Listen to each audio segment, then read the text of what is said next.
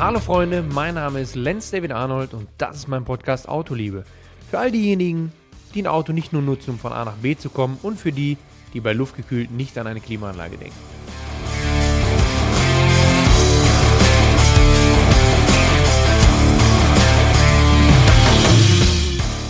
Und heute werde ich euch mitnehmen auf meine ja, Vox-Reisen ist es ja nicht durch Corona, aber mal so ein bisschen Blick verschaffen in den Vox-Alltag, der zum Glück jetzt auch wieder losgeht. Für die, die nicht wissen, was ich da genau mache oder wo ich das mache, und zwar ist es Vox Automobil, läuft jeden Sonntag um 17 Uhr.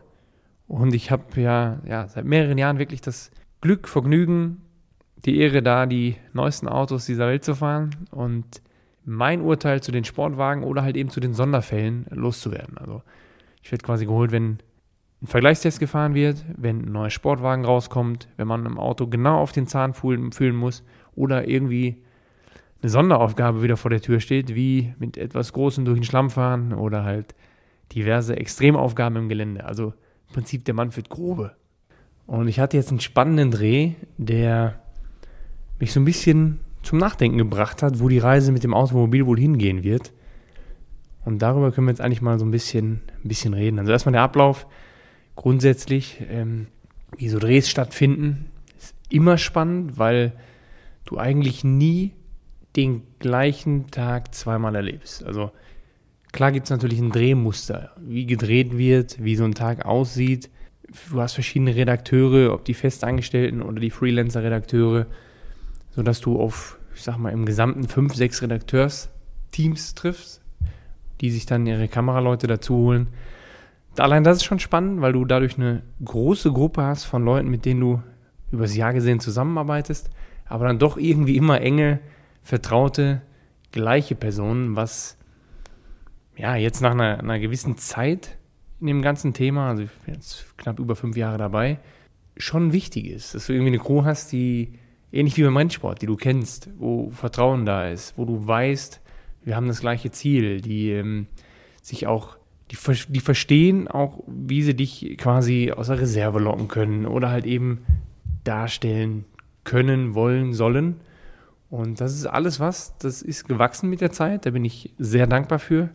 Das macht nicht nur Spaß, sondern eben halt schafft auch so eine gesunde Arbeitsatmosphäre, um sich entfalten zu können. Aber, worauf ich hinaus wollte, ist es spannend, weil kein Tag wie der andere ist.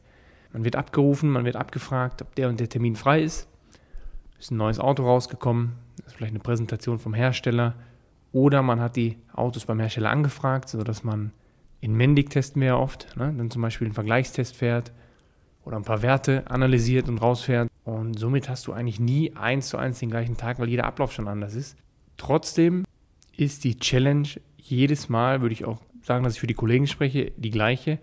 Du bekommst ein Auto und du musst dich in kürzester Zeit darauf einlassen. Darauf einlassen, analysieren, überlegen, okay, was sind hier die Kernpunkte, was fällt dir auf, was findest du gut, was findest du nicht so gut. Ja, und dann kommt natürlich Step 2. Ne?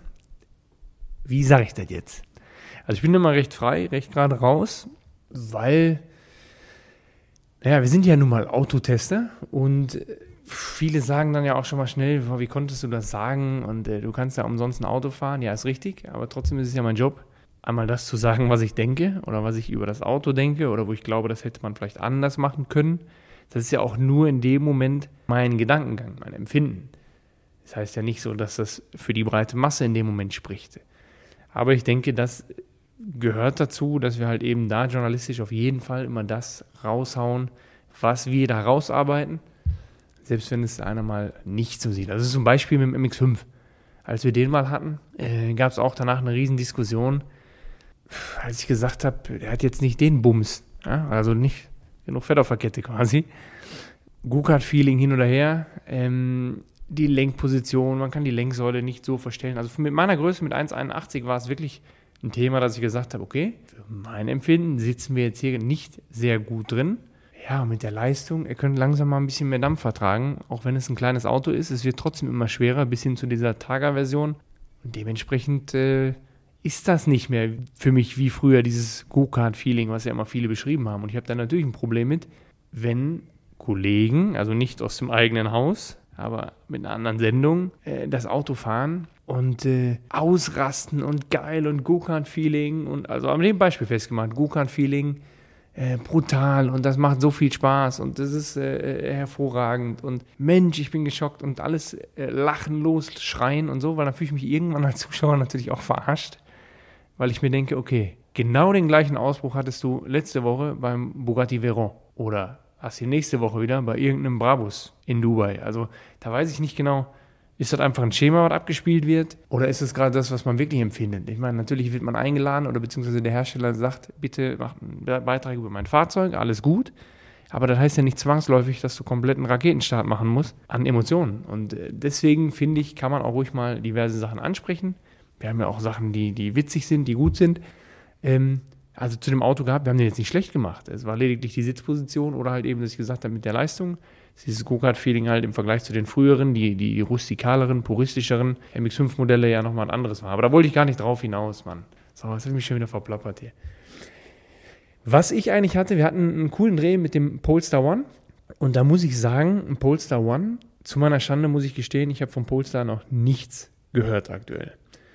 So, und das soll ja so ein bisschen die ähnlich wie bei Lexus und Toyota, so ein bisschen die Nobelmarke von Volvo sein, beziehungsweise ja jetzt in Zukunft die Elektromarke von Volvo. Und da haben sie sich gedacht, die machen mal eine kurze, kleine, knackige, limitierte Auflage von diesem Polestar One, wo sie zeigen, okay, wir können Hybridfahrzeuge, Hybridlösungen an den Start bringen, sprich, wir haben Benziner, etwas über 300 PS auf der Vorderachse und jeweils einen Elektromotor auf der Hinterachse bzw. am Hinterrad und kommen so auf eine Gesamtleistung von knapp über 600 PS. So weit, so gut. Dann heißt aber auch, wir haben quasi eine Nennleistung von über 600 PS, haben aber ja durch das Downsizing und Hybridsystem vorne auch nur einen Vierzylinder hängen. Auto sieht modern aus, sehr futuristisch. Auch Geschmackssache, was mir aufgefallen ist, drehen sich sehr, sehr viele nach um.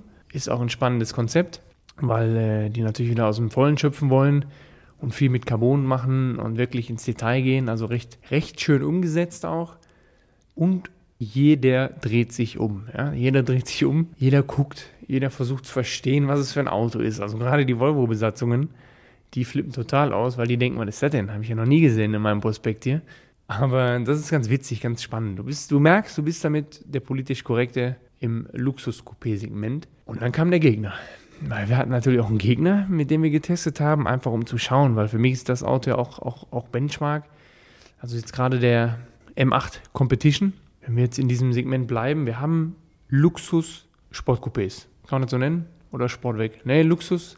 Luxus-Coupés mit einer sportlichen, mit einem sportlichen Touch. Und äh, wer zählt da noch zu? Vielleicht ein Bentley oder halt eben der S63. Obwohl ich da glaube, dass der M8 Competition schon äh, wirklich der sportlichste von denen ist, wenn man von sportlich sprechen kann, weil die sind ja nun mal alle über 2000 Kilo.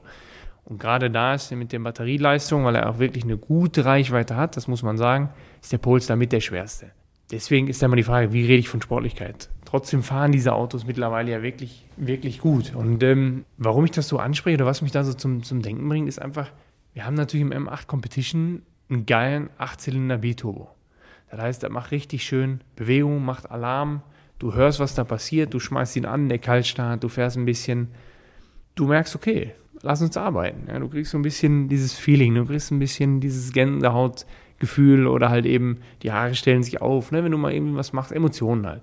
Du kannst ihn auch von Allrad auf, auf 2WD, also sprich auf Heckantrieb umstellen. Klar, BMW-typisch jetzt, ESP kannst du komplett wegschalten. Dann äh, geht da einiges in Rauch auf. Ähm, und Spaß ist garantiert. Ist einfach immer so. Und äh, beim anderen kannst du ESC nicht ganz ausschalten, was sich natürlich auch wieder eindämmt. Dafür wird da viel mit Talk Vectoring gearbeitet und so weiter. Aber mehr dazu gibt es wirklich im Beitrag. Der kommt jetzt in Kürze. Könnte lustig und spannend werden. Also an der Stelle ne, einfach mal einschalten.